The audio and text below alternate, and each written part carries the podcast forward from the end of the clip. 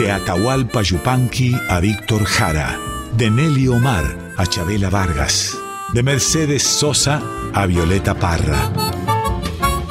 Voces de la Patria Grande, un programa de Marcelo Simón.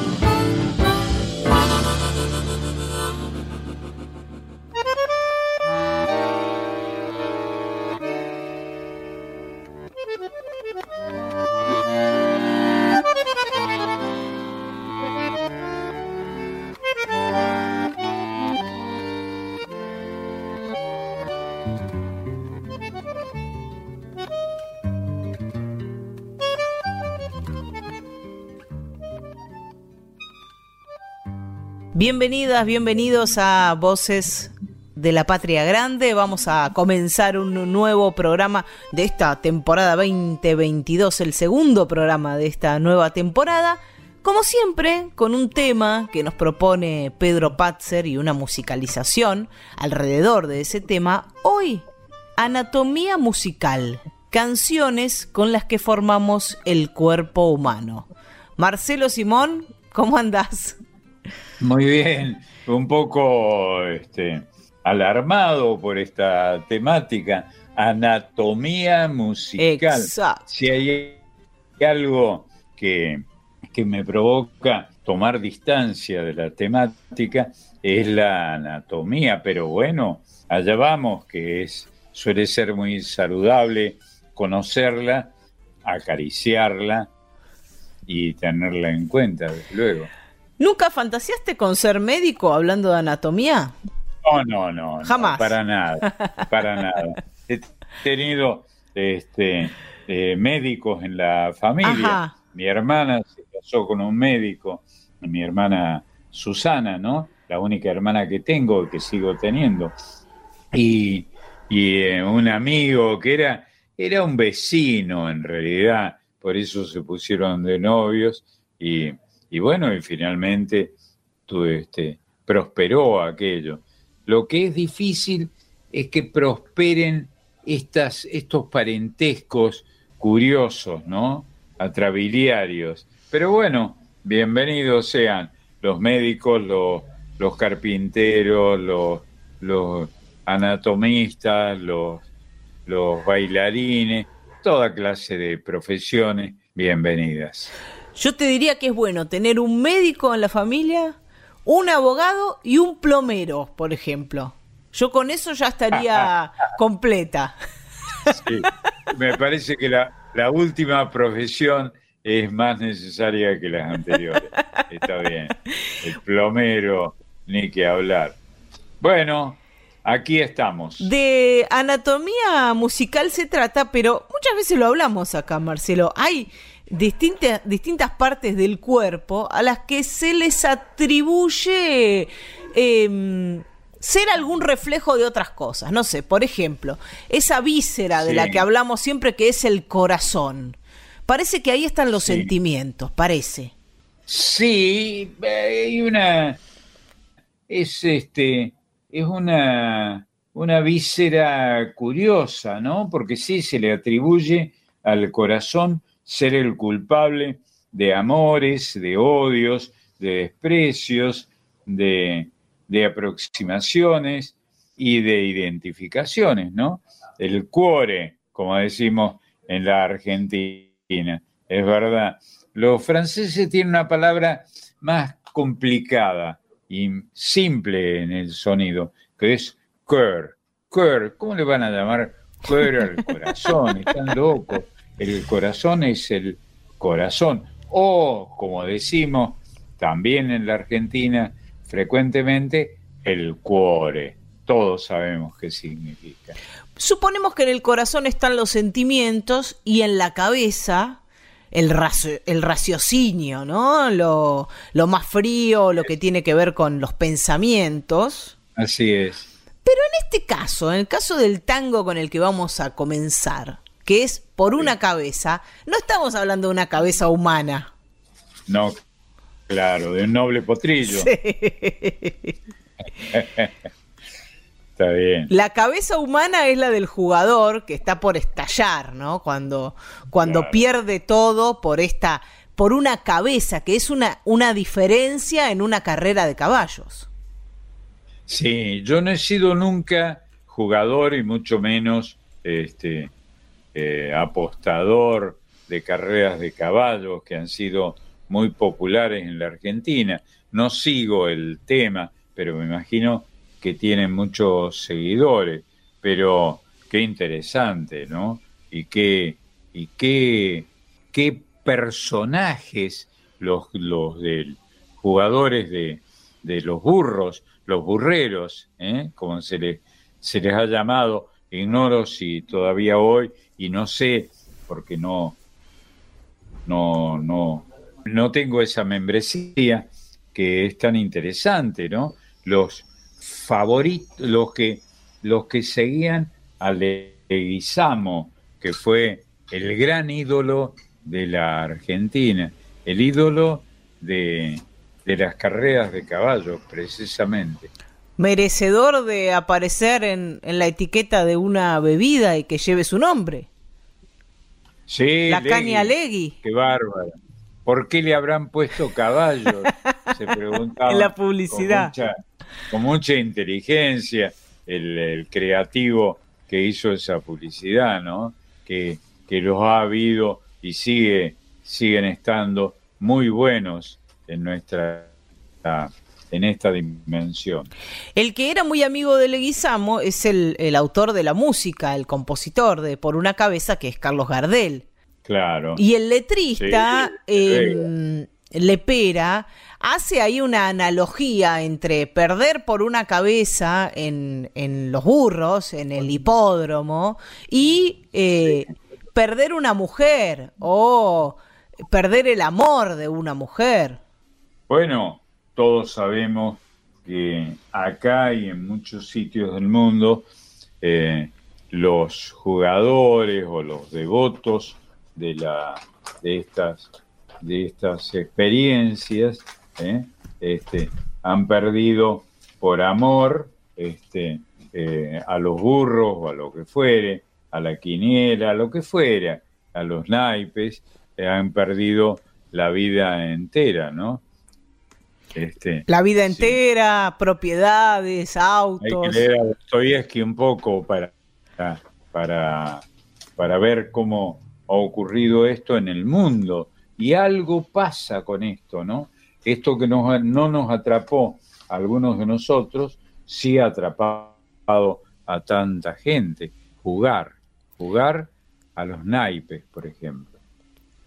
Si te parece, vamos a comenzar este domingo de anatomía musical, de estas canciones que hablan del cuerpo, en este caso de esa diferencia que le hace perder el amor y un montón de dinero en el hipódromo a un jugador por una cabeza que va a cantar Carlos Gardel. Bárbaro.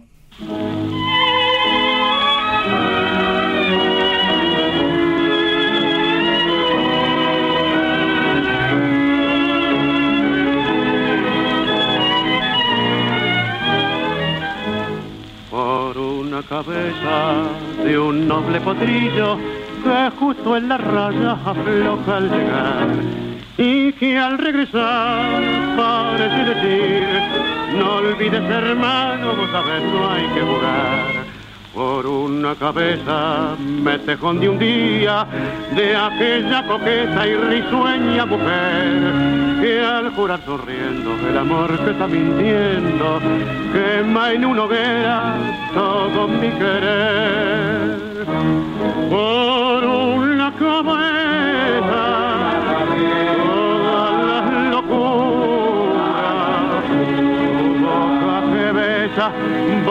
la tristeza calma la amargura. Por una cabeza y ella me olvida.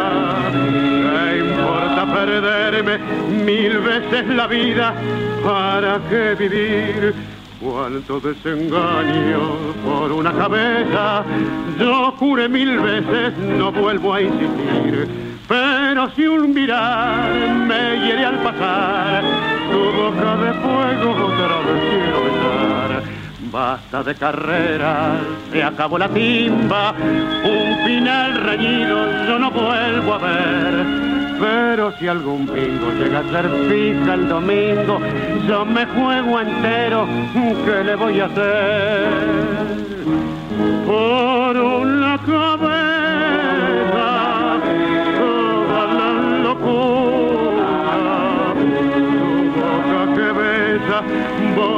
tristeza, calma la amargura. Por una cabeza, y ella me olvida. ¿Qué importa perderme mil veces la vida? ¿Para qué vivir? Por una cabeza de Gardel y Lepera por Carlos Gardel. Vamos a seguir en este programa donde aparecen distintas partes del cuerpo. Hablamos del corazón, de la cabeza. Y en los ojos parece que se puede leer algo de las personas, ¿no? O tenemos por lo menos esa fantasía de que en la mirada se pueden leer cosas. Claro. Los ojos tienen un, un gran poder erótico, sin duda, ¿no? Sobre todo por quien los mira, más, más de, mucho más que, que respecto de lo que miran aquellos ojos. Lo digo de una manera muy extraña, pero así es. Y en este caso, en el caso de esta canción de Gilberto Rojas Enríquez, Ojos Azules, Ah, sí. que grabó Mercedes Sí. Sosa y es esa la versión que vamos a escuchar, aparece el llanto, aparece como la demostración de la tristeza, ojos azules, no llores, no llores ni te enamores. Ni te enamores, Sí. decía. Esa ca- canción la escuché antes que fuera famosa en las andanzas que, que algunos de nosotros hemos tenido personas, este, llamémosle así, eh, folclóricas. Este, Ojos Azules era una canción muy, muy famosa antes que se la grabara, antes que la cantaran artistas famosos, famosos en Bolivia. ¿eh? Era muy linda. Y todos hemos bailoteado este, eh, a riesgo de, de los papelones inevitables con eh, ojos azules, sí señor. Este, yo me acuerdo cuando la estrenó, yo la conocía mucho antes, cuando la estrenó Mercedes Sosa, me parece. Es esa la, la versión que vamos a escuchar de esta canción boliviana, Ah, como bien decías Marcelo, de Gilberto Rojas Enríquez, un músico, compositor y maestro y educador de Oruro. Sí, claro, está bien. Oruro es gran fuente de folclore de Bolivia, del Alto Perú. Vamos a escuchar la versión esta que recordabas. Recordabas el momento en que apareció esta versión en que grabó Mercedes Sosa estos ojos azules. Sí, en los años 60 me parece que fue, que, apareció fuertemente Ojos Azules. No llores ni te enamores. Llorarás este, tal vez cuando me vaya, cuando remedio no haya. Creo recordar que decía la letra eh, este, espontánea, para decirlo de alguna manera, de, ese, este, de esa canción. Así es, va a completar la canción Mercedes Sosa.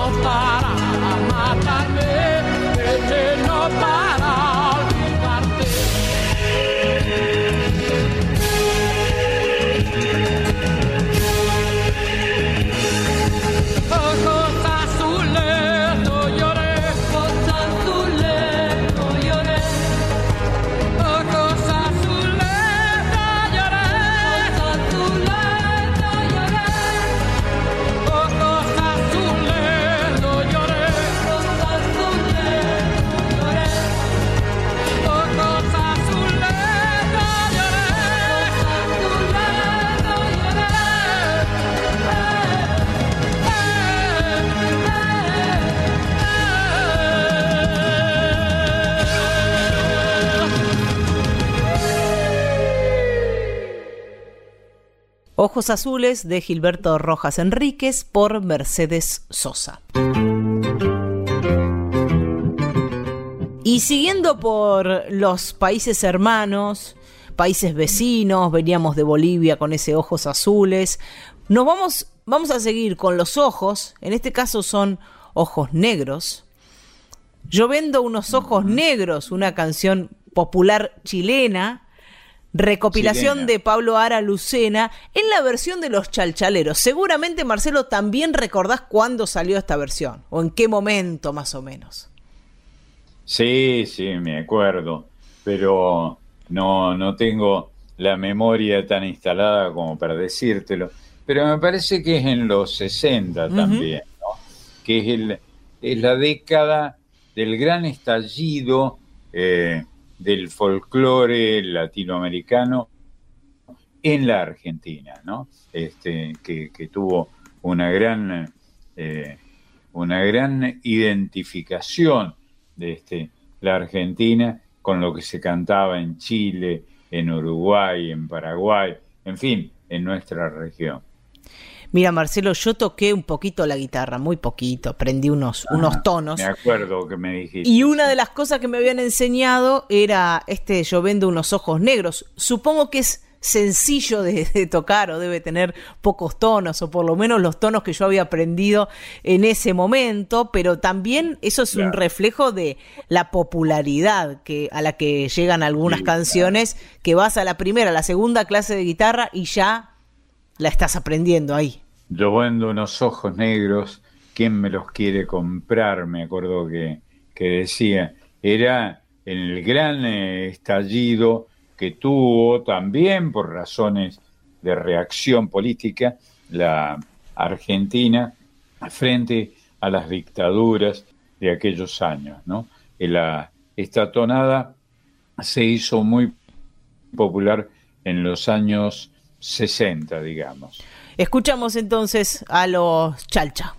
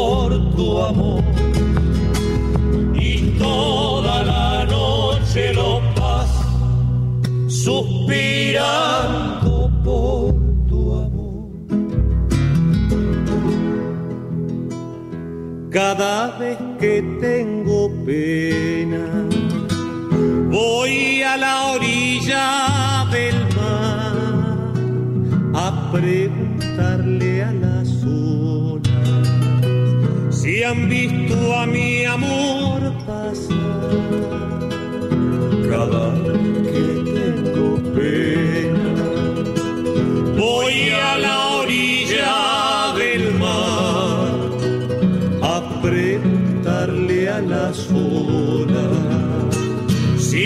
Han visto a mi amor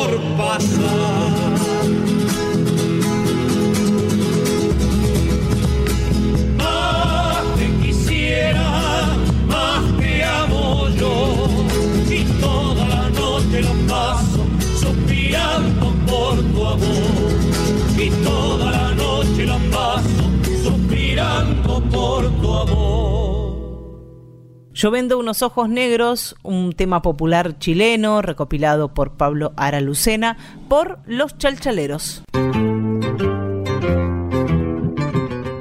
Y seguimos ¿eh? por los países hermanos de América Latina. En este caso nos vamos a ir para Uruguay. Y acá hay una rareza, que es la milonga de ojos dorados Ah, qué lindo. de Alfredo Citarrosa, Sí, claro. donde él imagina que la milonga y su amada tienen los ojos dorados, o las ve a ambas con los ojos dorados. Bueno, eran ocurrencias de un poeta notable que fue Citarrosa, ¿no? Pero no es una, eh, una ocu- ocurrencia que me aparece ahora, como suelen ser las ocurrencias.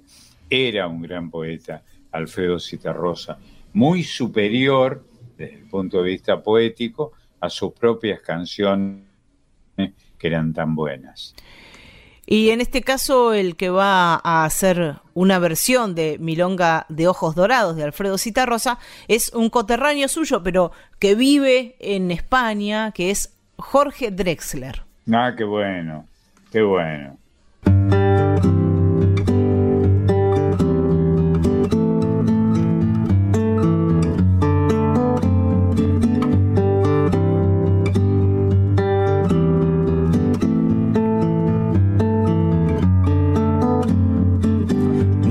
De ojos dorados, cántale a la que yo quiero. Tu corazón, compañero, y acompasado. Vaya volando a su lado y dígale que no puedo vivir.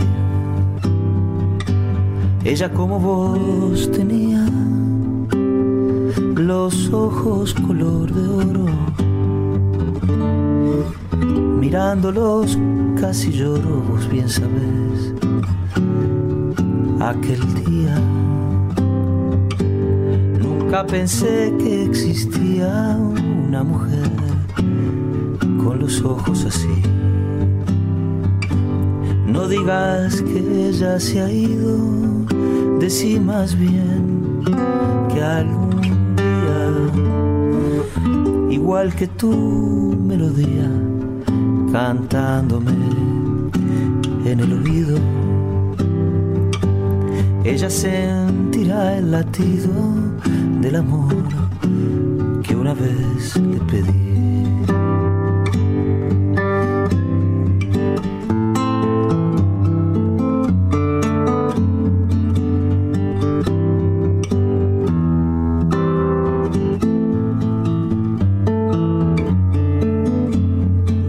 Milonga, vos sos testigo de que la quiero de veras. Vos no tenés sus caderas ni aquella boca de trigo.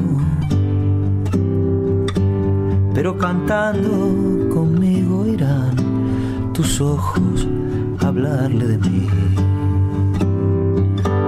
Milonga de ojos dorados, volar, cantando a buscarla. Llegas a encontrarla después de haberla mirado, entregale enamorado el corazón que una vez le ofrecí.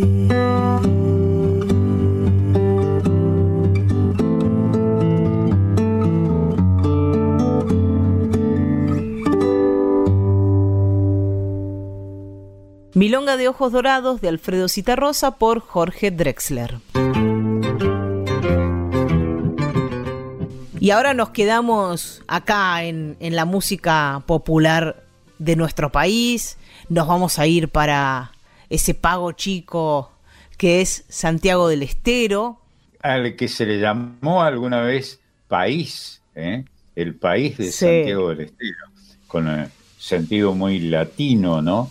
este, y con la visión de la eh, realidad de Santiago del Estero, que, que fue un pago en el sentido folclórico de la palabra, que abarcó muchas regiones. Santiago del Estero era la música de Santiago del Estero, era la música de Tucumán, de La Rioja, de Catamarca, de este enorme país, este, repitamos la palabra, que es un pago, ¿eh? palabra que se ha perdido ya, pero que, quiere decir una región enorme, ¿no? Y, y que nos concierne.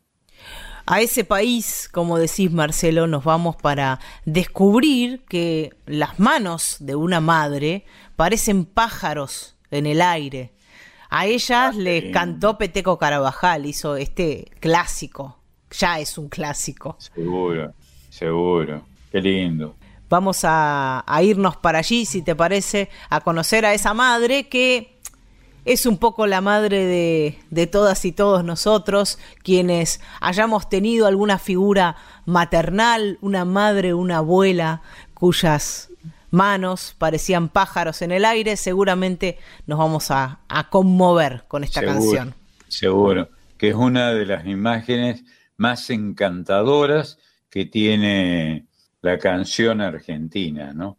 Las manos de mi madre parecen pájaros. Es una idea extraordinaria.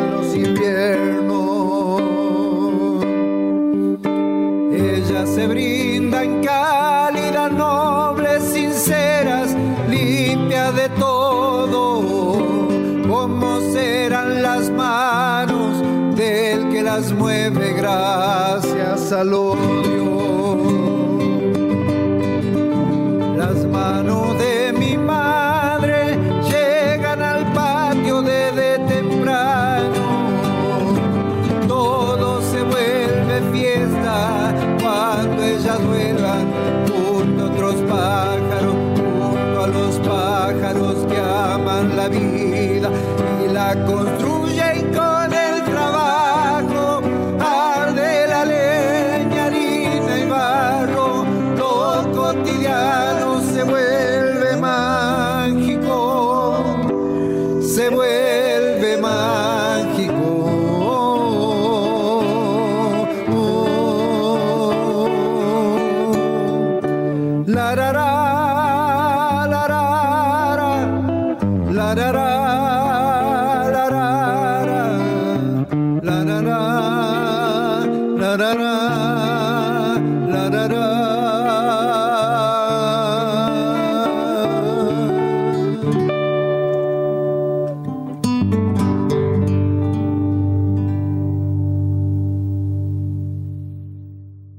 Pájaros en el aire de y por Peteco Carabajal.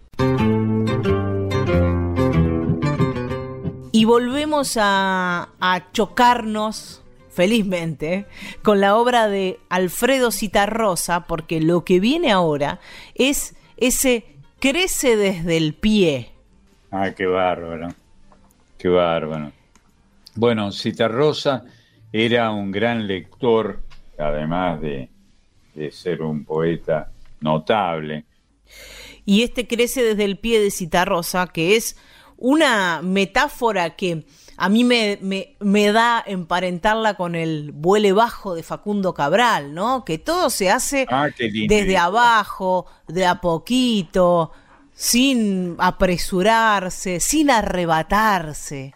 Sí, vuele bajo, que, que abajo está la verdad, decía la letra, que es genial, ¿no? Genial, que se han ido perdiendo estas imágenes de la riqueza de lo que llamamos folclore en la Argentina.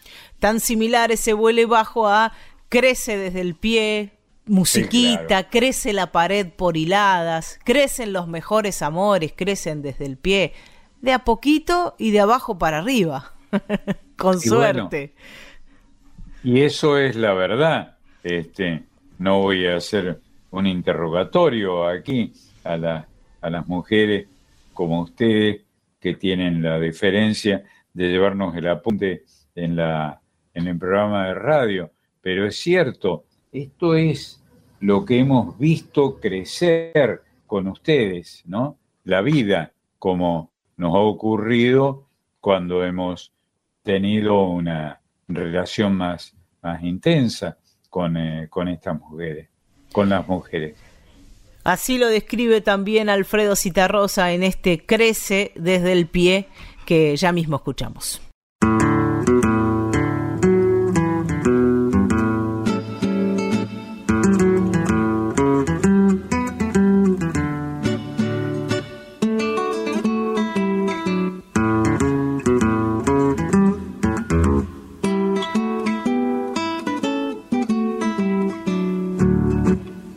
Crece desde el pie, musiquita, crece desde el pie. Uno, dos y tres, derechita, crece desde el pie. Crece la pared por crece la pared.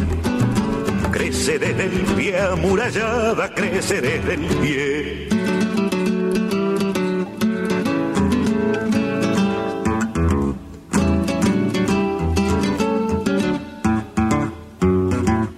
Crece desde el pie, musiquita, crece desde el pie. Uno, dos y tres, derechita, crece desde el pie. Crece la pared, por hilada, crece la pared. Crece desde el pie, amurallada, crece desde el pie. Dentro de su lata la mata crece desde el pie. Crece desde el pie la fogata, crece desde el pie.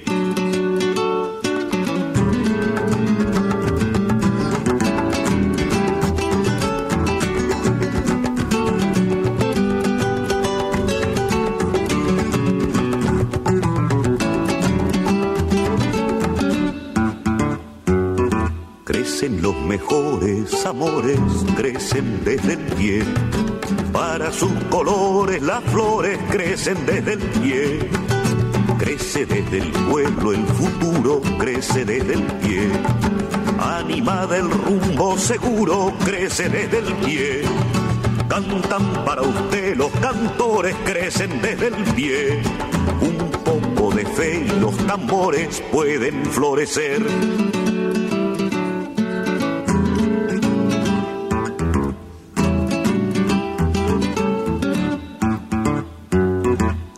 Crece desde el pie la mañana, crece desde el pie.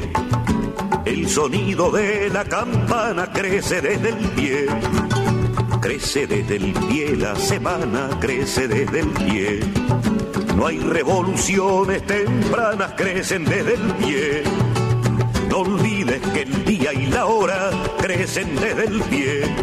Después de la noche la aurora crece desde el pie.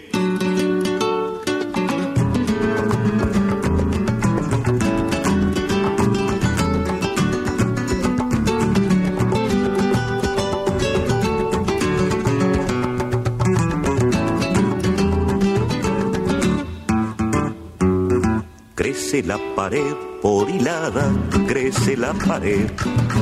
Crece desde el pie amurallada, crece desde el pie. No olvides que el día y la hora crecen desde el pie.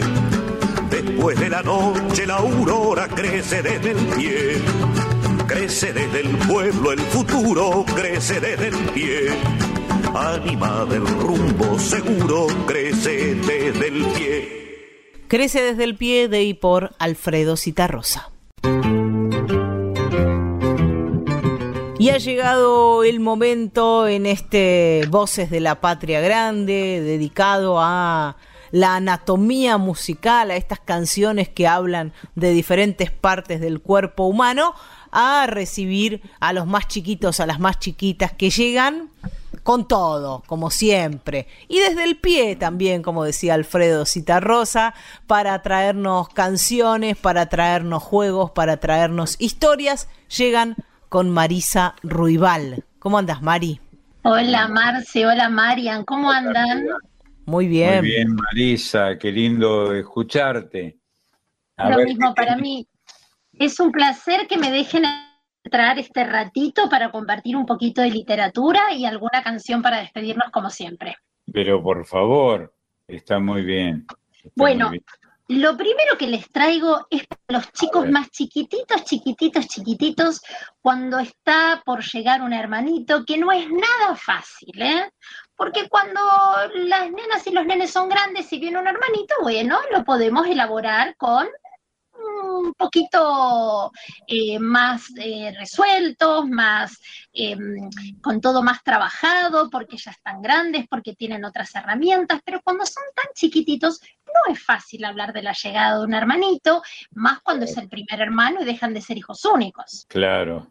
Este libro se llama El cuerpo de Isidoro. El cuerpo de Isidoro. Sí, así se llama este libro. El autor es Esteban Valentino, que es escritor y docente argentino, y las ilustraciones son de Carlos Rodríguez, que también es el ilustrador argentino. Qué lindo. Isidoro tiene seis años y se la pasa averiguando para qué sirve cada parte del cuerpo. Ah, qué bien. Sí, sí, porque él investiga para qué sirven las manos y entonces él se da cuenta, le gusta mucho jugar al fútbol y se da cuenta que las manos sirven para atajar, son maravillosas. Pero también descubre que las manos ayudan a combatir la tristeza. Porque él un día estaba triste, se puso a llorar y el primo le secó las lágrimas con la mano. Se dio cuenta que las manos también servían para eso. Las manos pañuelo. Está Me bien. encantó, las manos pañuelo. Y que también las manos demuestran alegría, porque él había ido una vez a un cumpleaños y estaba muy contento y al aplaudir se dio cuenta, claro, que ahí estaba demostrando la alegría. Y así iba haciendo con todas las partes del cuerpo. Pero lo que más le preocupaba era si el hermanito que estaba en la panza de la mamá tenía pelo, si tal vez ese hermanito tenía ojos, si tenía manos como las de él para atajar la pelota, Y él investigaba, investigaba y se preocupaba muchísimo por eso. Claro, hasta que llegó el día que la mamá y el papá le dijeron que a la mamá le dolía la panza y se tenían que ir al hospital. Y él le quedó eso del dolor de panza. ¿Y por qué la panza? A mí me duele la panza, pero a mi mamá también le duele la panza, pero mi mamá y papá se fueron y me quedé con la abuela. Claro, cuando la mamá volvió, volvió con el hermanito en brazos. Y él dijo, yo tengo cara de Isidoro. Mi mamá tiene cara de mamá. Mi papá tiene cara de papá. Y mi hermanito tiene cara también, tiene pelo, tiene ojos y tiene cara de Alejandro. Ahí se quedó tranquilo porque pudo ver su hermanito, tenía todo lo que él le, le agarraba la duda, ¿viste? Si, si, iba a ser como él, si iba a poder jugar, si iba a tener todo lo mismo que él tenía. Pero lo que me da más ternura de este cuento es que él vio que su mamá ya no tenía la panza que tenía antes. Y entonces le dijo, ahora mi mamá tiene lugar. Y entonces yo le pregunté si me podía meter en su panza. Pero mi mamá me dijo que no. No, claro. Fíjate, Marce, cómo piensan los chicos chiquitos, ¿no? Porque Está muy bien. él veía que en la panza de su mamá estaba su hermanito. Su hermanito ya no estaba en la panza, entonces la panza de mamá estaba vacía. Y ahora, ¿por qué no podía estar él? Bueno, es un cuento hermoso, ¿sabes para qué? Para tenerlo en la biblioteca, para que los papás que están por tener un hijito que no es el primero y que hay que contarle al hermanito mayor que está llegando un nuevo bebé, pueden con los dibujos, con, las, con la narración, pueden ir charlando pueden ir elaborando, porque también habla de cuando la, empiezan las primeras contracciones, así que yo se los recomiendo. El cuerpo de Isidoro van a aprender los chicos chiquitos y a los papás va a ser una ayuda para hablar de un tema que a veces es bastante complicado. Así que acuérdense, de Esteban Valentino y Carlos Rodríguez, El cuerpo de Isidoro. Y tiene letra de imprenta mayúscula que es para los primeros lectores. Lindísimo, lindísimo. Felicitaciones, piba. Muy bien. Lindo, te quiero. Y el otro cuento es divertido, el otro cuento es para pasarla bien, no es para, uy, qué miedo ahora el hermanito que viene. Es de Margarita, que tiene un pelo tan largo, tan largo, tan largo, tan largo, tan largo, tan largo, que yo no te puedo explicar lo que es peinar la Margarita.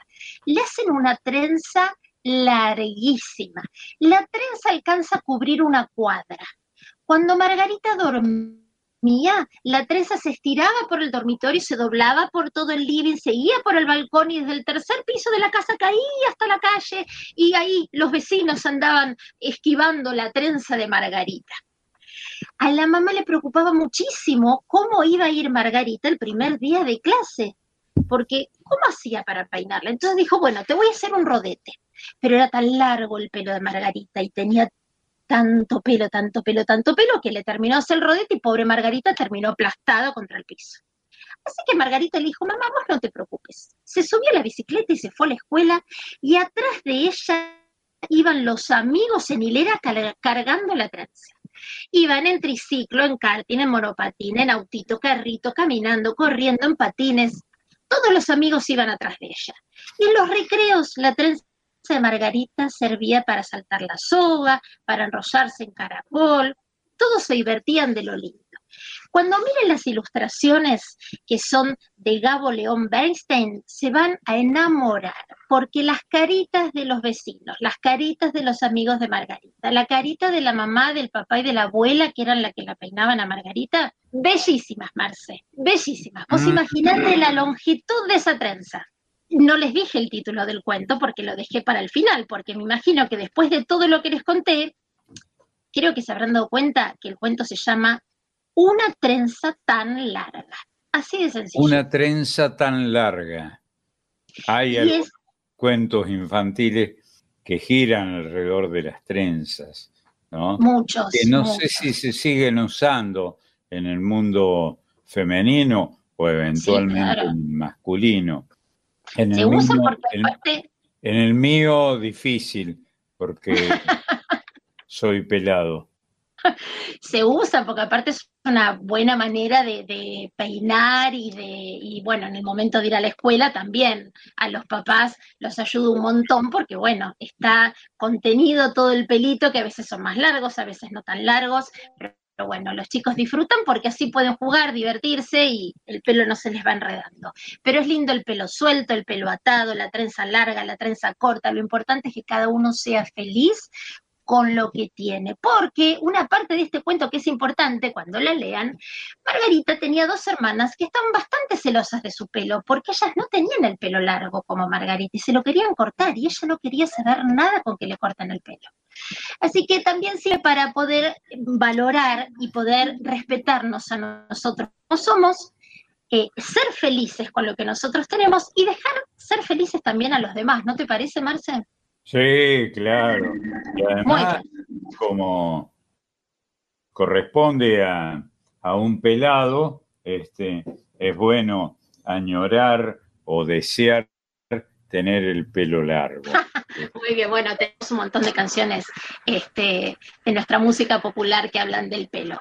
Eh, les recuerdo entonces, Una trenza tan larga de Elsa Bornemann y de Gabo León Bernstein.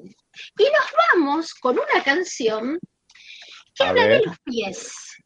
Se llama Yo le pido a mis pies. Es muy divertida, prepárense para bailar. Esta, en esta canción participan los nenes del Jardín de Infantes del Colegio Beth. La va a interpretar Al Tuntún, que es una banda que se dedica a la música infantil desde hace muchos años, forma parte del disco Me Gusta el Tuntún, que lo editaron en el 2016. Y arranca con una pregunta. Dice, A ver, ¿a dónde te llevan tus pies? qué bueno. Y acá hay unos niños que contestan a mi casa, a la cancha, a la escuela, a la plaza. Y la canción dice, yo le pido a mis pies que me lleven, que me lleven a la selva, a la plaza, a la sierra, a mi casa, les pido que bailen, que zapateen, pero la parte que me encanta es la que dice, lo que más me gusta es andar tranquilo en patas, pisar el pastito fresco en el parque o en la plaza. No hay nada más lindo que andar en patas, Marce. Lindo, lindo, precioso. Bueno, así que nos Precioso. vamos bailando con Yo le pido a mis pies, es de Débora Azar, lo interpreta el Tum Tum, y yo con estos pies bailarines que nos llevan a recorrer distintos lugares, me despido de ustedes con un fuerte abrazo hasta el próximo domingo. Un beso, preciosa. Muchas gracias. Un Acá beso enorme. El abrazo para Marisa Ruibal, que ha pasado por Voces de la Patria Grande. ¿A dónde te llevan tus pies? A mi casa. A la cancha. A la escuela. A la plaza.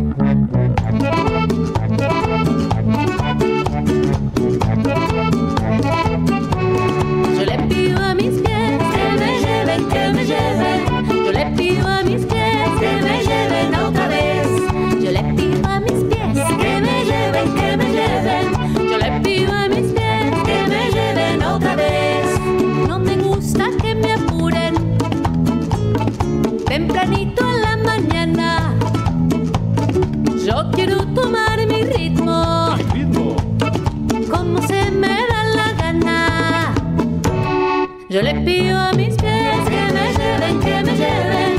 Yo le pido a mis pies que me lleven otra vez. Les pido que zapateen cuando estoy muy enojado para sacarme la rabia. Piso fuerte y bien parado. Yo le pido a mis pies que me lleven, que me lleven. Yo le pido a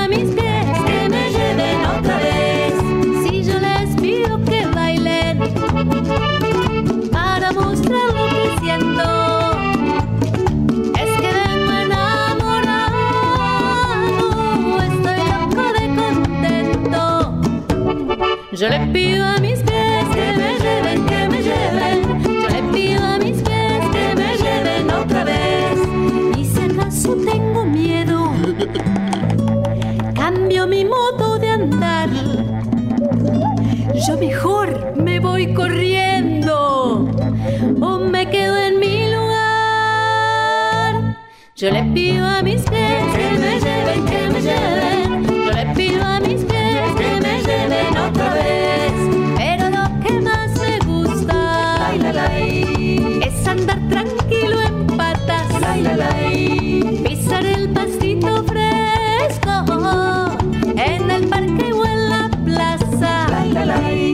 Yo le pido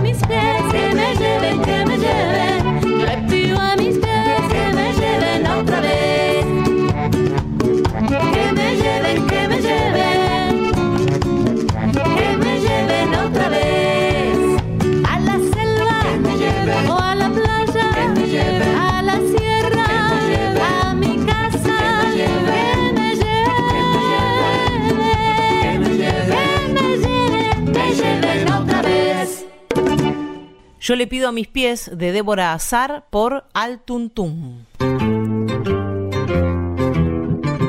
Y seguimos en Voces de la Patria Grande hasta la una de la tarde. Marcelo, si te parece, solo si te parece, vamos a presentarnos a quienes hacemos Voces de la Patria Grande.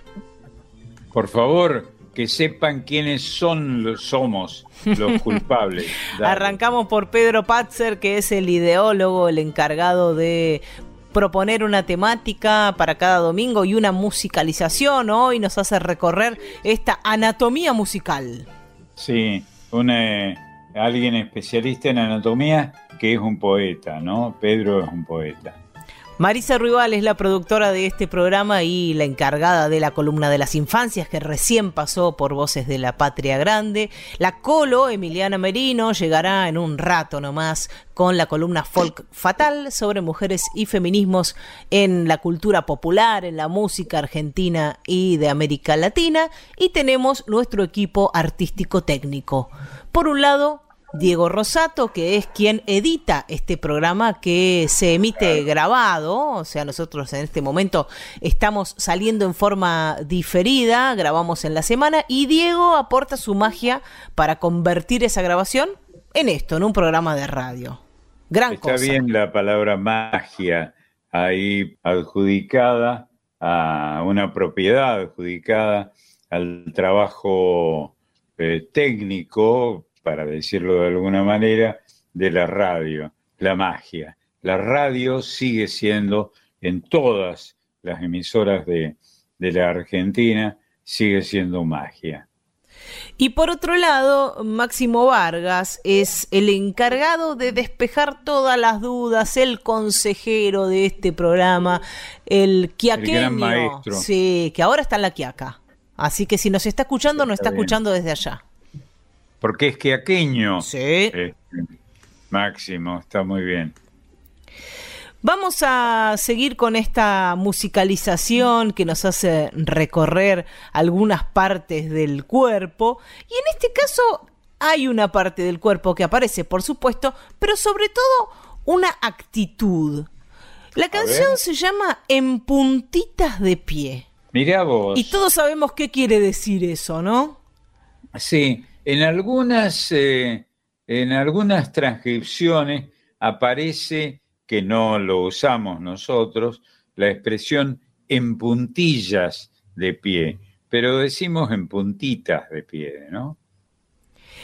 Eso de andar en puntitas de pie tiene que ver con no hacer ruido, con no hacerse notar, con no molestar. Y esta canción que va a cantar Raúl Palma dice, en puntitas de pie voy a estar a tu lado y que nadie se entere que te estoy cuidando. Qué lindo. Y que nadie se entere, era en puntitas de pie, me acuerdo de mi infancia lejana, cómo andábamos para que no se no advirtieran que estábamos levantados nuestros padres. Un amor en puntitas de pie es lo que nos trae Raúl Palma. Bien, venga.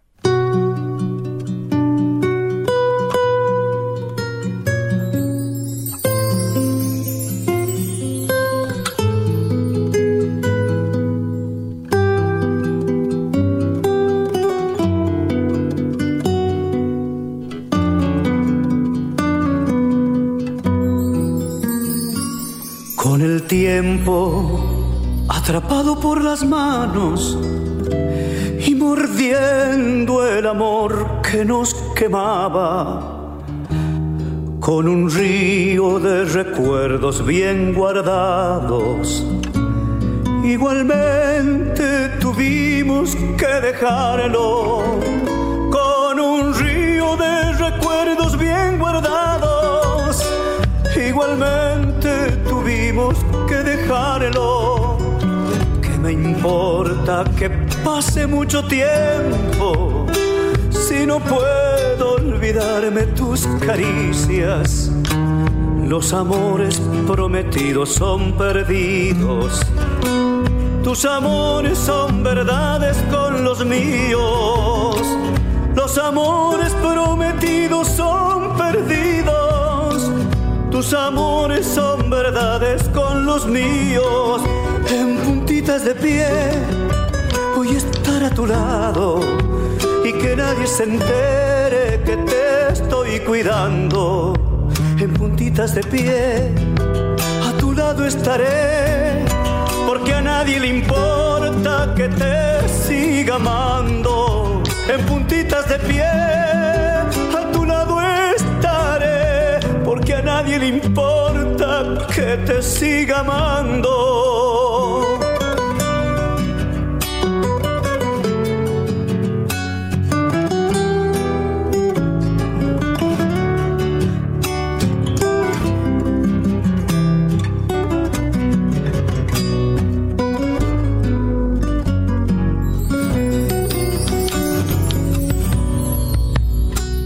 ojos grises volando en la tarde, son gorriones perdidos al aire. Redes blancas mis manos te atrapan y te encierro en la cárcel de mi alma. Redes blancas mis manos te atrapan y te encierro en la cárcel de mi alma imagino en el verde de un prado y me aferro al color esperanza. Voy abriendo puertas y ventanas, esperando que vuelvas mañana. Voy abriendo puertas y ventanas, esperando que vuelvas mañana en puntitas de pie voy a estar a tu lado y que nadie se entere que te estoy cuidando. En puntitas de pie a tu lado estaré porque a nadie le importa que te siga amando. En puntitas de pie a tu lado estaré porque a nadie le importa te siga amando.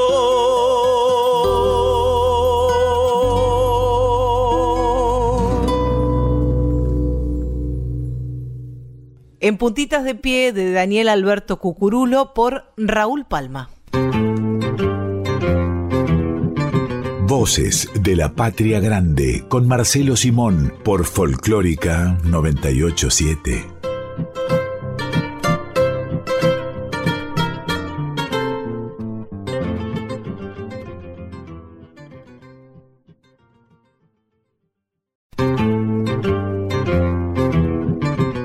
Estás escuchando a Marcelo Simón en Voces de la Patria Grande.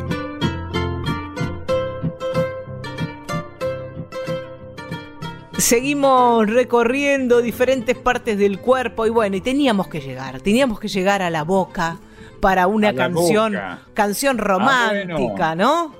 No es tan grave.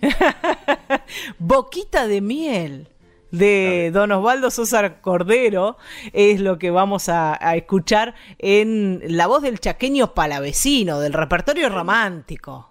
Qué lindo que el chaqueño haya grabado a Sosa Cordero, que fue un poeta correntino extraordinario, extraordinario, y un gran exégeta de, de la belleza, ¿no? Siempre se ocupó de eso, don Osvaldo.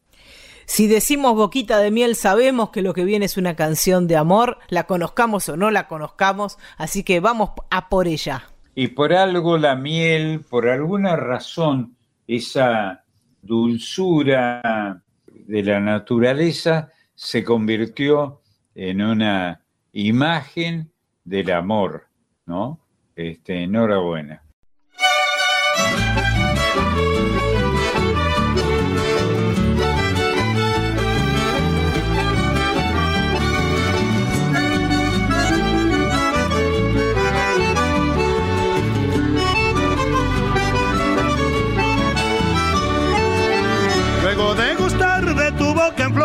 Beso de amor, la divina miel. Yo logré olvidar todo el amargor que volcara en mí otra boca cruel. Que más pende yurumi, capullo de amor que sabe brindar. toda la emoción, todo el frenesí, aquí en su dulzor se acerque al IVA. Desde que pude posar mi boca sobre tu boca, raras visiones alucinaba mi mente ve y enamorado como un demente con ansias locas, busco tus labios para morirme besándote.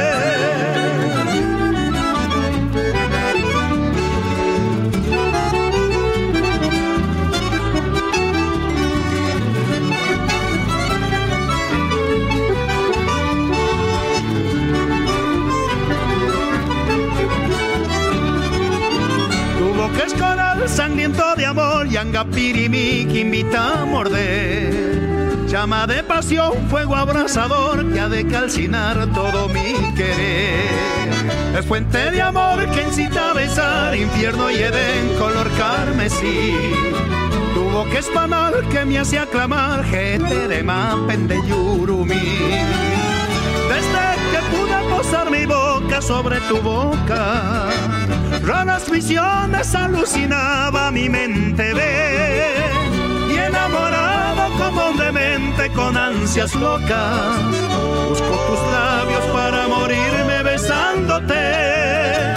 Busco tus labios para morirme besándote. Busco tus labios para morirme besándote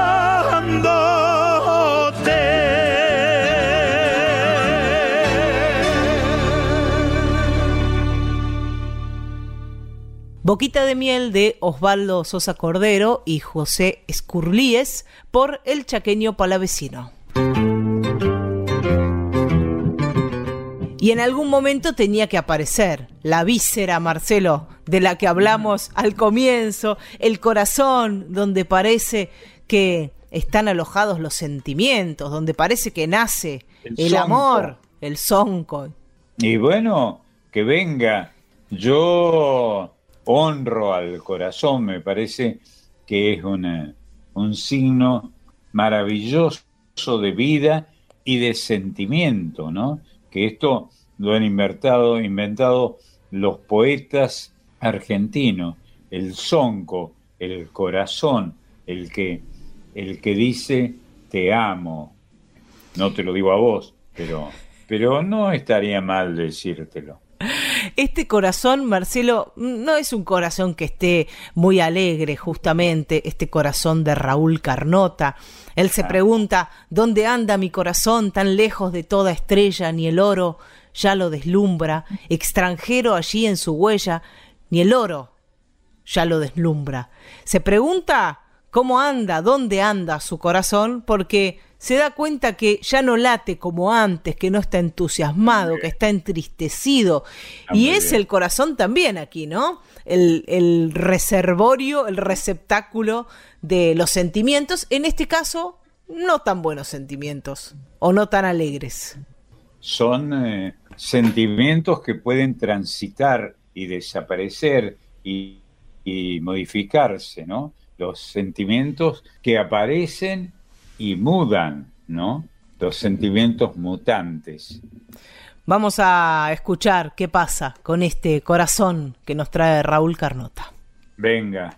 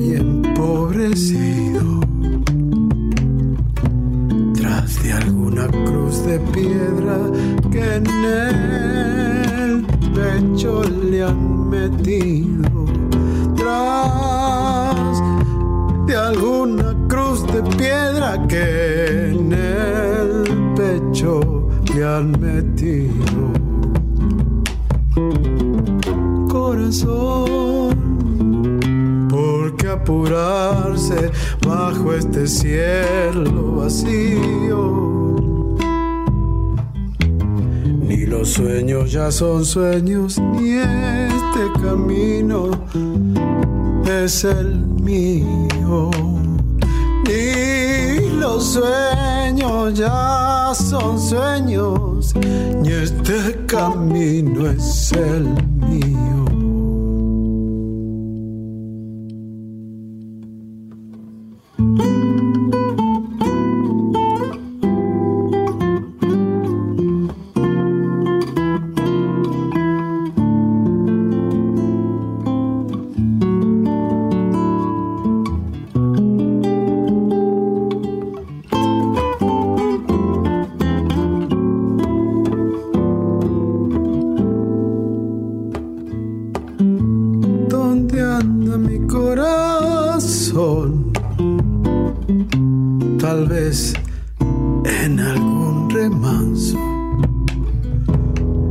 este río que es la vida, pechando piedras de cuarzo. De este río que es la vida, pechando piedras de cuarzo. ¿Dónde anda mi corazón? Lejos, muy lejos, presiento. Es que no encuentro motivo, ni querencia, ni argumento. Es que no encuentro motivo, ni querencia, ni argumento. Corazón, ¿por qué apurarse bajo este cielo vacío? Ni los sueños ya son sueños, ni este camino es el mío. Ni los sueños ya son sueños, ni este camino es el mío. Mi corazón de y por Raúl Carnota. Y yo te traje, Marcelo, dentro del repertorio tanguero, un vals. Ah, un vals. Es, es de la ideología de las grandes canciones argentinas dedicadas al amor, el vals. Y realmente es maravillosa, ¿no? Un ritmo creada posiblemente por los austríacos hace muchos años y que tiene una gran connotación cariñosa, ¿no? El vals es eso, el valser. Y este vals tiene una historia, tiene un montón de historias eh, alrededor. Es Yo no sé qué me han hecho tus ojos. Un vals que lleva letra y música de Francisco Canaro. Claro. Y hablar de este vals nos lleva directamente a Ada Falcón, Qué bueno. a una cantora exitosísima, fue absolutamente exitosa. A veces en se, su momento sí. de un éxito extraordinario. A veces llegamos a, a- a decir, sin demasiado matiz, que en la música popular y en el tango sobre todo, las mujeres no han tenido un lugar preponderante. Probablemente en, no en la composición, tampoco en la ejecución de instrumentos. Hablo de, de el primer tango y, y la época de oro del tango, ¿no? Porque hoy sí las mujeres ocupan muchos espacios, todos los espacios posibles en la creación y en la expresión tanguera. Pero es un error decir que las mujeres no tenían ningún lugar, porque sí hubieron grandes divas, grandes cantoras, por lo general, que cobraban muchísimo dinero. Cuando hablamos de, de que las mujeres debemos cobrar por el mismo trabajo que un hombre, la misma remuneración. Bueno, en este caso, Claro. estas mujeres eran exitosísimas desde el, Claro. el favor que les daba el público, pero también cobraban muchísimo dinero. Eran estrellas. Sí, bueno, ahí para mí te digo un nombre de una intérprete de tango, sobre todo de tango, aunque no era lo único que cantaba, que fue una capa, para decirlo en argentino, que fue Tita Merelo. Otra, otra, sí. genia. Y me viene muy bien esto que me decís de Tita Merelo, porque son dos mujeres de cuya vida privada se habló mucho. Y yo Claro. no quisiera hacer esta columna para meterme en la vida privada de Ada Falcón, pero es imposible no hacerlo, porque esa vida privada trascendió. Ada Falcón, vamos a hacer un pequeño repaso, nacida en el, en el año 1905 en Ituzaingó, en la estancia Los Paraísos. Ahí nació.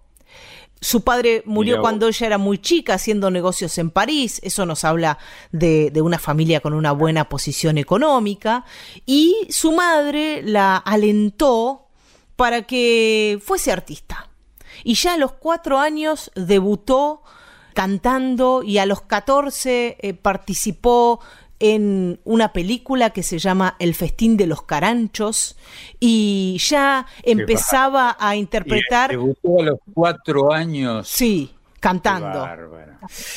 Qué bárbaro. Y siguió cantando, ¿no? En el Teatro Apolo a los cantando tonadillas y desde muy chica eh, se, se- Tonadillas. sí, estuvo frente al público y tenía esa facilidad. Y con el tiempo se fue haciendo una figura importante del, del mundo tanguero, ¿no? Osvaldo Fresedo la tuvo como, como Claro. cantora. Fresedo, que tenía una enorme orquesta con batería de tango. Rarísimo eso en aquella época. Y ahí andaba Ada Falcón en la década del 20, eh, junto a nombres como los de Azucena Maizani o Rosita Quiroga, que eran súper famosas todas, y Ada también. Trabajó en cine, lo que pasaba con estas grandes estrellas de la canción, que trabajaban en el cine, trabajaban en el teatro, se abría un gran mundo y, un, y había muchas posibilidades de trabajo. Sí, el cine era una, una perspectiva posible para los artistas argentinos de aquella época, ¿no? Y se acudía mucho a ellos. Desde luego que cuando aparecía una artista que estaba puesta en el cine era porque había una perspectiva de un éxito extraordinario, ¿no? Y en el año 29 comenzó a, cantar con la orquesta de Francisco Canaro. Ahí mismo, ese mismo año grabó La Morocha, yo soy La Morocha, la más renombrada, y fue un súper éxito. Y este vals, yo no sé qué me han hecho tus ojos, es parte de, ese requerimiento de, de material que hacía el público, de nuevas grabaciones de Ada Falcón. Letra y música de Francisco Canaro. Recordemos que Francisco Canaro fue el gran intérprete, el gran capitán de una orquesta eh, muy exitosa en una época que era el que decidía que no lo, no lo hacía de esta manera, pero es el que decidía qué triunfaba y qué fracasaba. Ada Falcón, mientras disfrutaba de este éxito con el público y en los diferentes medios, en el cine, en la radio, en las actuaciones en vivo también, por supuesto, en, en otros ámbitos, tenía una vida lujosa. Eh, vivía en una Claro. mansión en Palermo Chico, tenía un montón de autos, le gustaba mucho manejar. Así es. Solía andar en auto por, por la noche porteña y muchas veces cuentan que se secaba el pelo yendo a gran velocidad con su descapotable. Qué. Pequeños detalles de una estrella así a lo Hollywood, como hemos conocido a las estrellas hollywoodenses, eso era Ada Falcón. una estrella de la más alta magnitud, es cierto. Y acá viene eh, esto que, tiene que ver con la vida privada de Ada Falcón, porque trascendió, así como también trascendió la vida privada de Tita Merelo y sus desengaños. Tita, a diferencia de Ada Falcón, me parece, provocaba y se burlaba de quienes querían hablar de ella, digamos, superando la imagen de la figura, ¿no?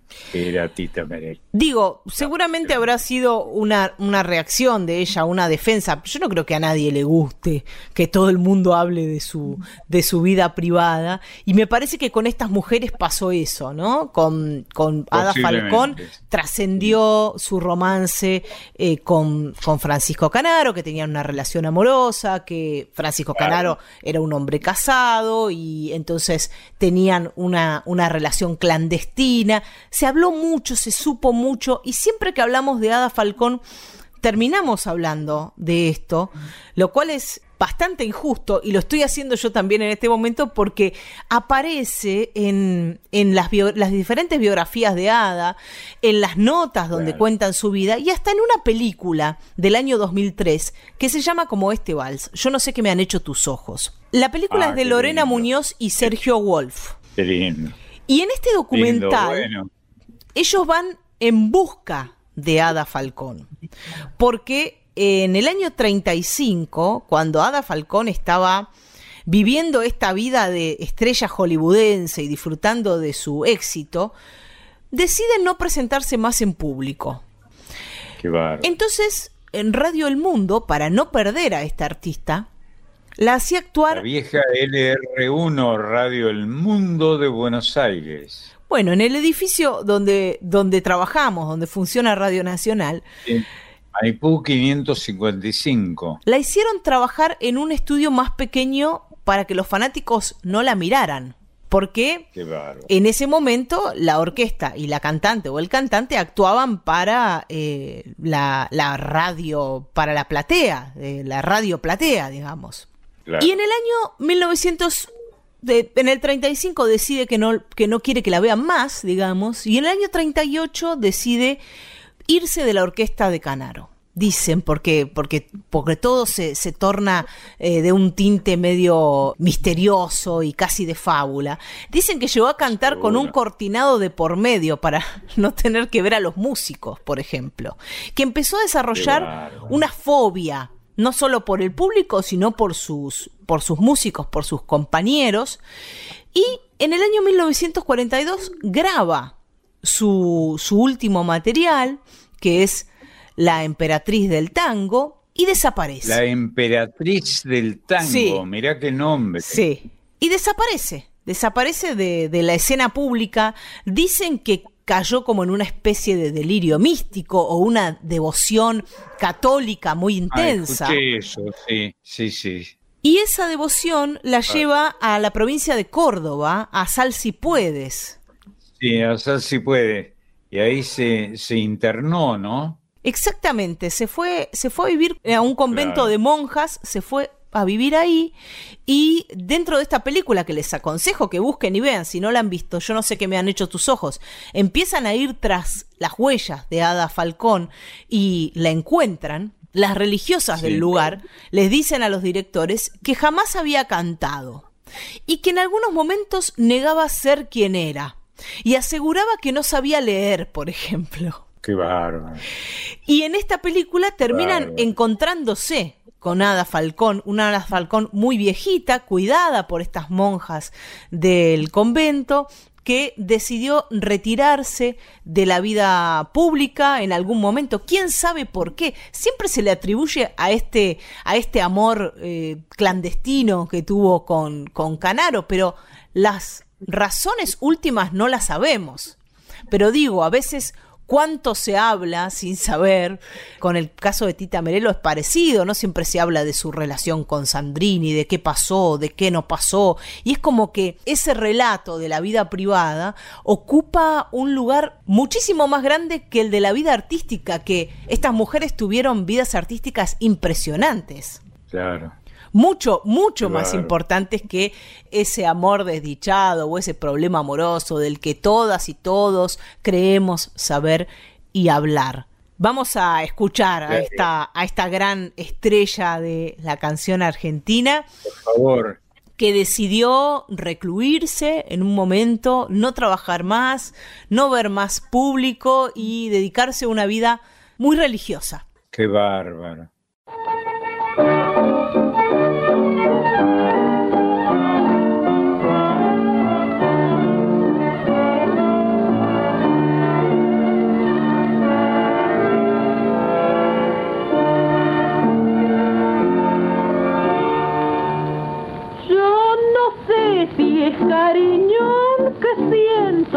Yo no sé si será una pasión. Solo sé que al no verte una pena va rondando por mi corazón. Yo no sé qué me han hecho tus ojos, que al mirarme me matan de amor.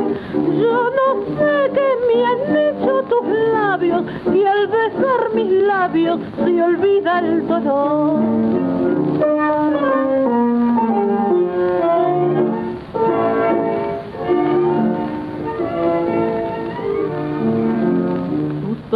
Para mí son luces de ilusión que alumbran la pasión que albergo para ti. Tus ojos son destellos que van reflejando ternura y amor. Tus ojos son divinos y me tienen presa en su alrededor.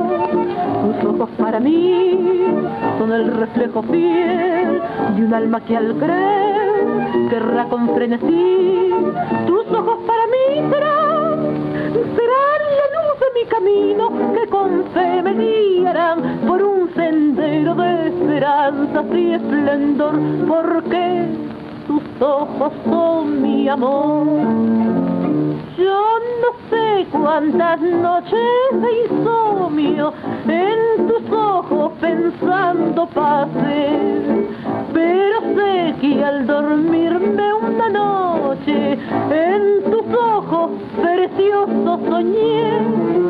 Yo no sé qué me han hecho tus ojos que me embrujan con su resplandor. Llevo en el alma tu imagen marcada con fuego de amor.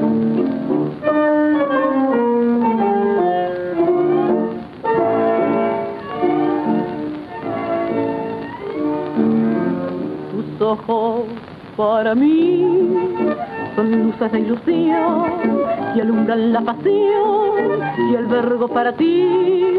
Tus ojos son destellos que van reflejando ternura y amor.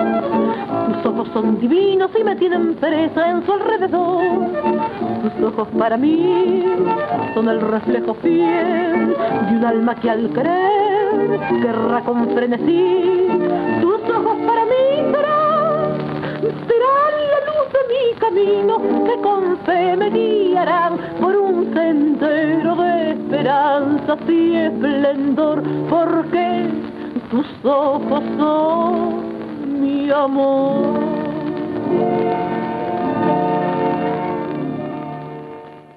Yo no sé qué me han hecho tus ojos, letra y música de Francisco Canaro por Ada Falcón. En Voces de la Patria Grande presentamos a nuestra compañera Emiliana La Colomerino que nos trae la columna Folk Fatal sobre mujeres y feminismos en Argentina y especialmente hoy creo que en América Latina. ¿Cómo andas, Colo? Muy bien, ¿cómo andas, Marian. Marisa, Marcelo? Bueno, ahí a todo el equipo y, y a los oyentes. Súper interesante el tema que eligieron tratar hoy a través de la música, esto de, de la anatomía musical, de las canciones donde aparece de a poco formándose el cuerpo humano, ¿no? Un desafío.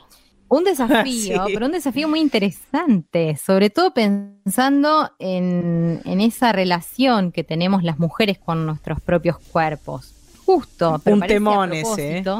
Sí, un temón. Eh, no sé si escucharon, eh, esta semana sobre todo se viralizó un video de una actriz británica, Emma Thompson, hablando en medio de una conferencia, creo que era, sobre el miedo que tenemos las mujeres eh, a, a vernos desnudas frente al espejo y cómo casi como un acto reflejo, si nos paramos frente a un espejo, enseguida escondemos la panza o tratamos de disimular lo que creemos que no coincide con el ideal de la belleza hegemónica, ¿no? Y decía Es ahí, interesante, Sí. eh, pero le pasa solo a las mujeres que, que no sucede a los hombres de cualquier edad respecto de nuestro cuerpo desnudo.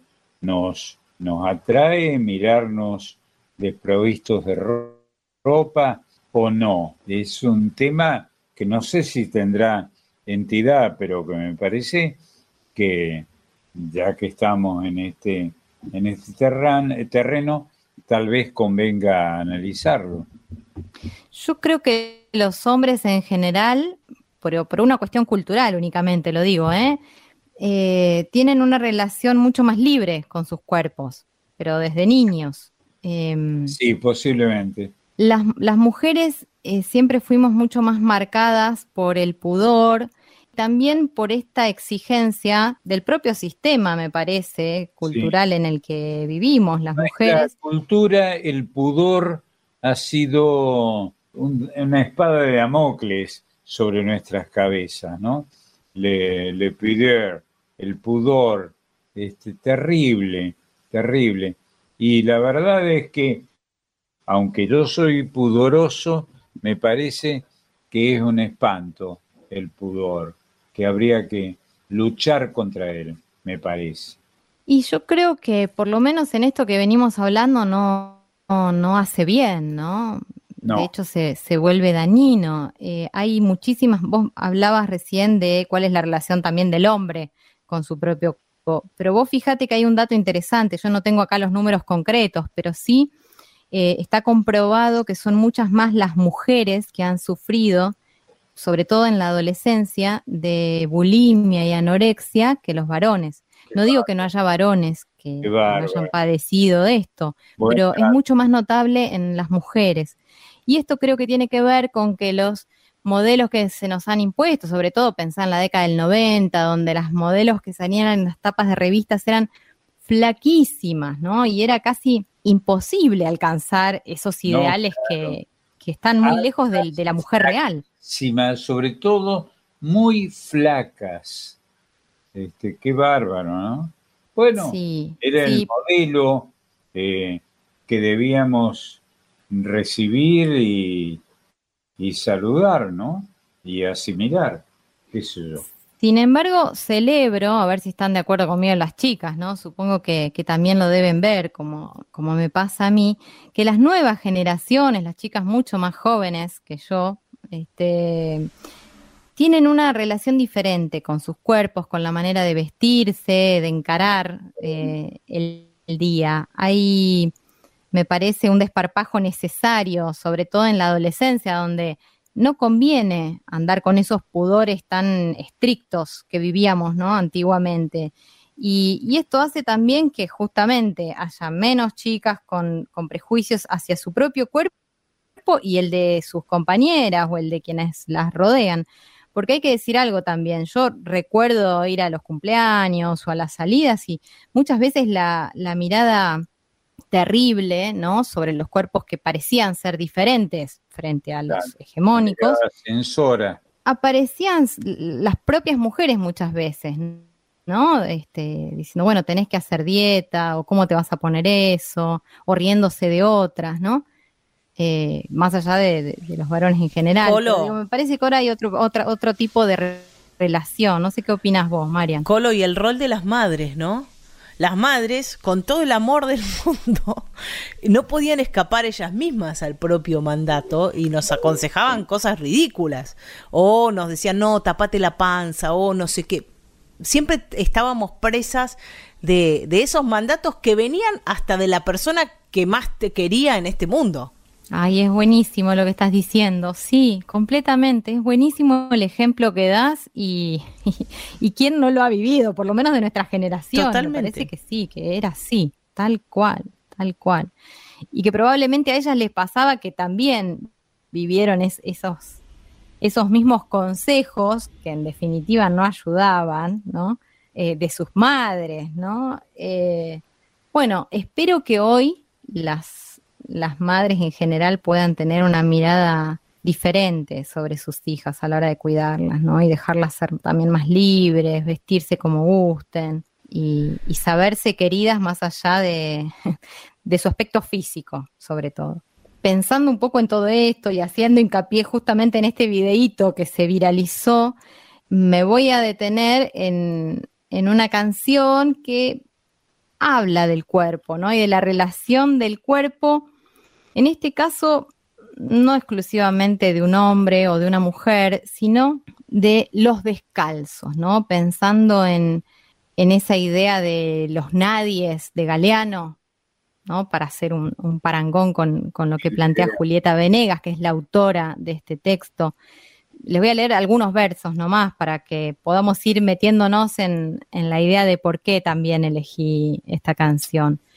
Eh, ella dice, soy de los descalzos y estoy cansado de la lluvia que no cae, no me hace crecer. Y fíjense lo que aparece acá. Mi sangre, después de haberse vaciado de mí, calienta como el sol. Mi corazón, desprendido de mi cuerpo, ya sigue latiendo igual, ¿no? Esa separación entre, entre su cuerpo, que ya casi no le pertenece, ¿no? Nos hace pensar como en una imagen casi fantasmal y por otro lado, mis brazos cortados por la misma mano se abrazan hoy desamparados. Soy de los descalzos, no tengo perdón. Soy de los descalzos. Yo estoy cansado, estoy cansado. Es de una crudeza que no se siente ahora mientras yo lo leo, pero cuando escuchen la versión cantada por su autora, que es esta mexicana eh, Julieta Venegas, y Mercedes Sosa, que la canta como los dioses y que ella misma cuenta en algunos de los videos que se grabaron, ¿no? Mientras preparaban la canción, la tocó muy profundamente porque, como ella misma contó tantas veces, vivió la, la pobreza en carne propia. Creo que va a resultar conmovedora, conmovedora. Julieta, que es la autora, nació en California, sin embargo es una artista mexicana, Está radicada en la Argentina ya desde hace varios años. Es multiinstrumentista, es actriz, compositora, este, productora, da talleres literarios y, de lectura, porque es una lectora este, voraz. Y además es una mujer que tiene mucho compromiso con los derechos humanos. Es incluso eh, embajadora cultural de buena voluntad por el Consejo de Ministras de las mujeres de Centroamérica, ¿no? que es como un, una especie de órgano de, carácter político eh, que trabaja sobre la integración en las distintas temáticas vinculadas a, a, las mujeres y los derechos humanos. Bueno, dicho todo esto y para no extenderme demasiado, les invito a escuchar esta canción profunda, eh, hermosísima, cantada por la gran Mercedes. Esto forma parte de Cantora 1, que fue el primero de esos dos discos, ¿se acuerdan? Que, que, sacó casi como una despedida, porque en 2009, en marzo del 2009, se editó este disco doble y el 4 de octubre de ese mismo año ella muere. Sí. Así que con toda esta energía y, y todo esto que, que, nos hace detener el tiempo, bueno, los dejo escuchando esta, esta versión, que habla del cuerpo, pero también del alma. Y hay que añadir que Mercedes elegía las canciones que cantaba. Seguro, seguro. Nada de lo que ella cantó, grabó, este, incluso cantó sobre el escenario sin necesidad de grabar, no estaba detalladamente estudiado y, y, y seleccionado, ¿no? Y aprovecho para señalar, porque me acuerdo ahora, que te quería mucho a vos, Y yo a ella, sin duda. Y a vos también, que fuiste el puente para que yo la, la conozca y, y la quiera, como sí. lo hice. Bueno, la más grande, la más grande de todas, este, la mujer cantora más grande que tuvo América y era Argentina.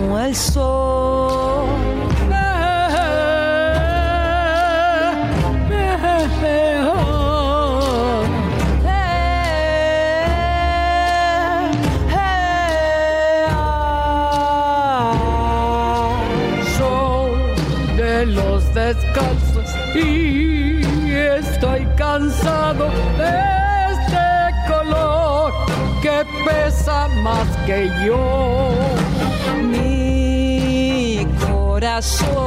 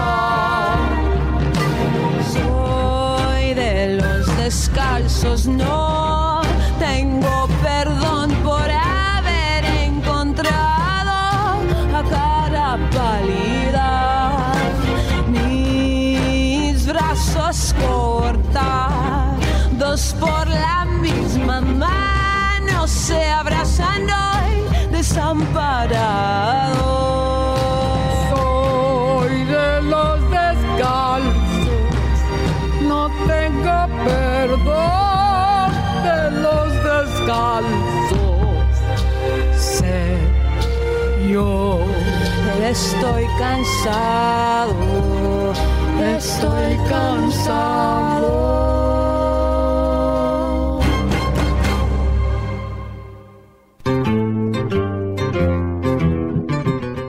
Seguimos en Voces de la Patria Grande en esta nueva temporada hasta la una de la tarde, acompañándolas y acompañándolos en ese camino hacia el almuerzo dominguero, Marcelo. Qué lindo ese almuerzo que llega tarde, Sí, que claro. es con tiempo para quienes no laburan los domingos, ¿no? Sí, está muy bien recuperar esta historia, si es que se logra recuperarla, de los almuerzos del domingo, que se han perdido un poco, me parece, en la Argentina.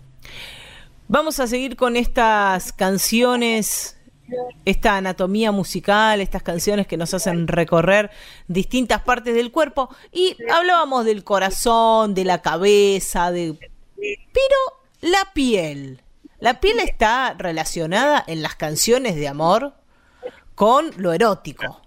La piel, la piel comenzó a ser mencionada como un elemento erótico Sí. en algún momento de nuestra historia lírica, pero tengo mis dudas respecto del erotismo de la piel, pero está, está muy bien. Pero viste que también se usa cuando uno se entiende o una se entiende sexualmente con alguien, se dice tenemos piel. Sí, es verdad, es verdad, es verdad. Es un eufemismo, para no decir otras cosas. Pero es una palabra, es un signo, ¿no? Que se usa con una significación determinada eh, que, que acabamos de explicar. La canción que viene ahora la va a cantar Martín Paz y se llama Amor y Piel, así que no le falta nada.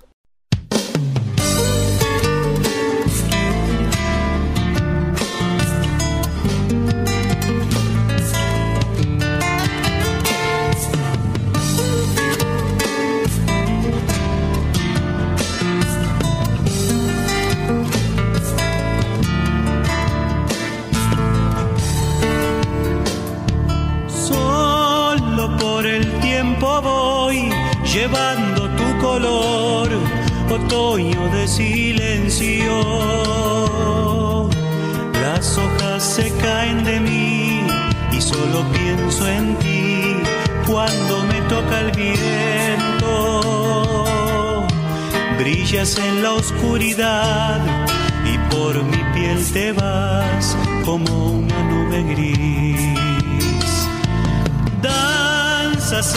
corazón, las alas del amor se parecen al fuego. Y en tus piernas de cristal la luna buscará al ángel de mis sueños. Soy un árbol sin hablar, mirando el resplandor que dejas al pasar.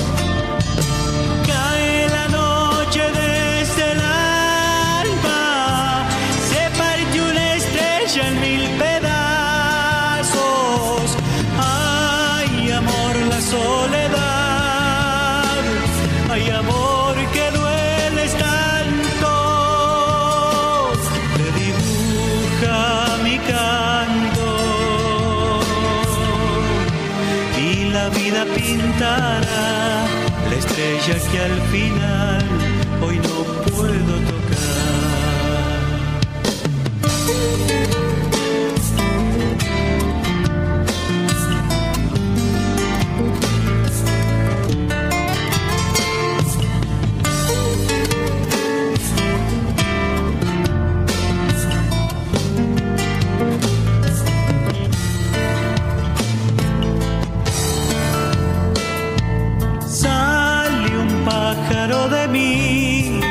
sabe dónde ir, se le ha perdido el cielo. Hago trinos de papel y siento que tu piel se lleva mi recuerdo. Lentas horas de metal, como agujas de sal, me hacen estremecer parte el aire su rubí solo habita en mí el ángel de tus pasos. Yo no sé si volverás, pero te espero igual, herido en el ocaso.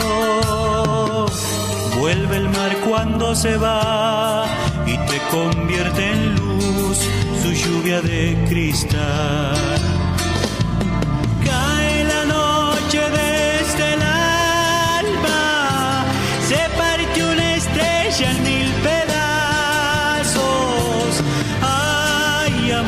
Soledad, ay, amor, que dueles tanto. Te dibuja mi canto y la vida pintará la estrella que al final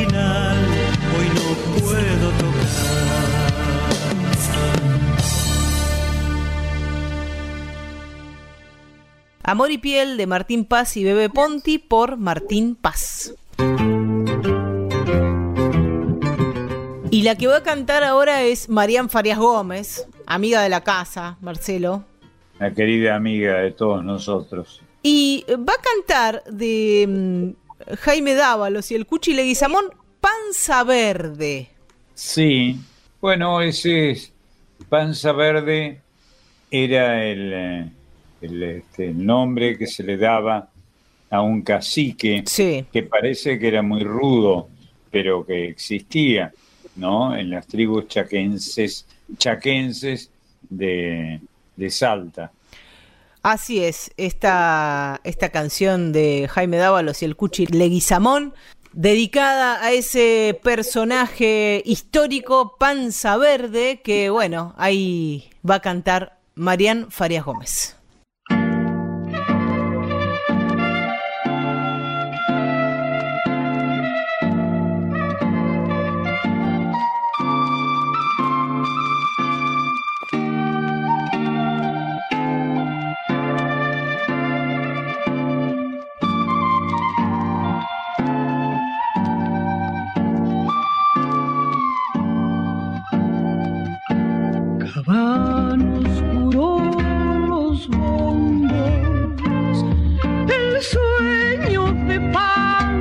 saberte por un tiempo trasnochado, chaco adentro de la muerte.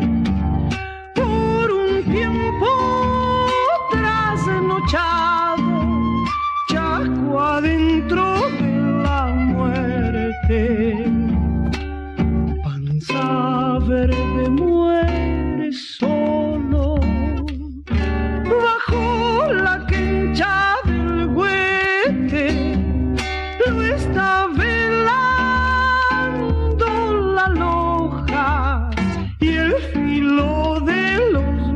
Machetes. Lo está velando la loja y el filo de los machetes.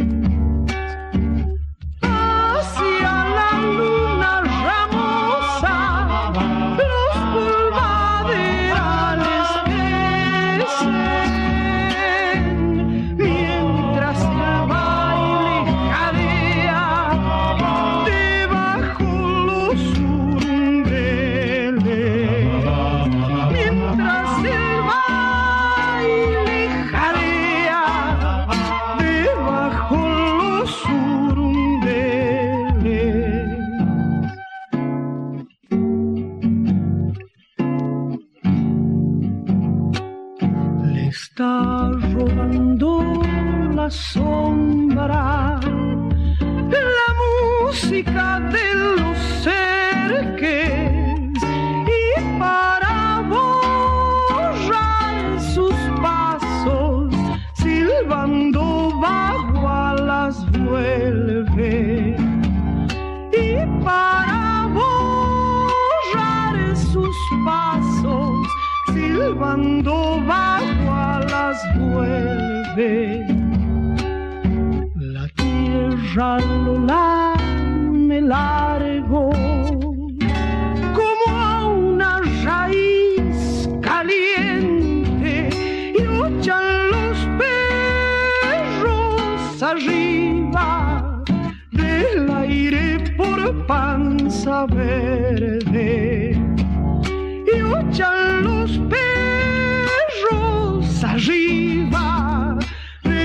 aire por panza verde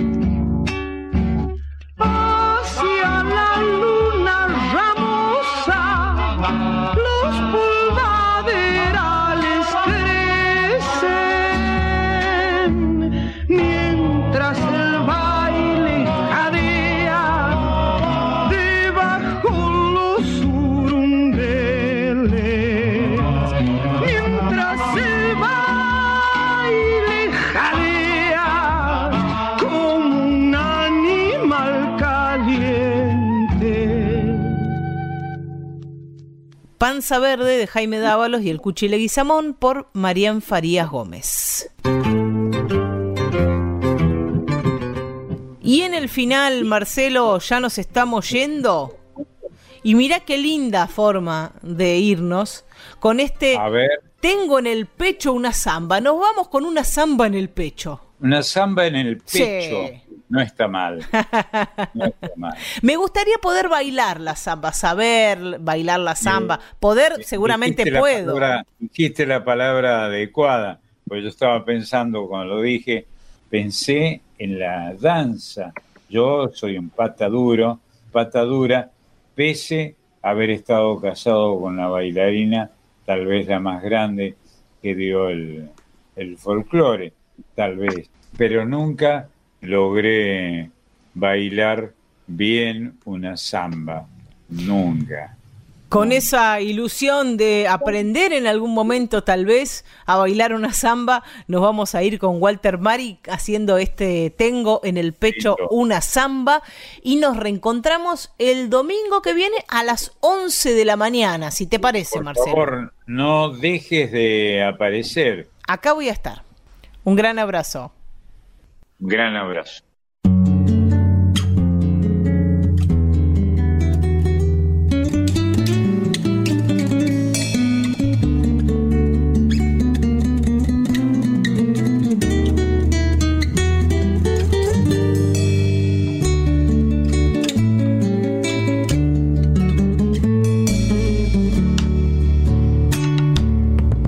Tengo en el pecho una no la puedo cantar. Malaya sí por tus miedos, no la puedo ni bailar. Malaya sí por tus miedos, no la puedo ni bailar. Como florcita de otoño, seguro te de cuidar pa protegerte del frío que acompaña tu mirar, pa protegerte del frío que acompaña tu mirar. Si el sueño que me acompaña no lo puedo yo dejar, pa' que se ceben los tiernos de verte sola al pasar pa' que se ceben los tiernos de verte sola al pasar.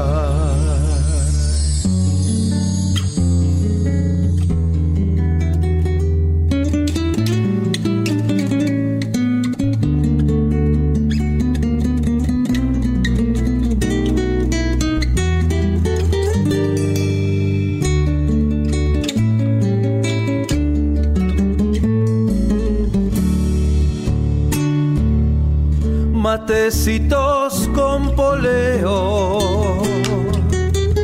Te intentaré yo cebar y algunos con peperina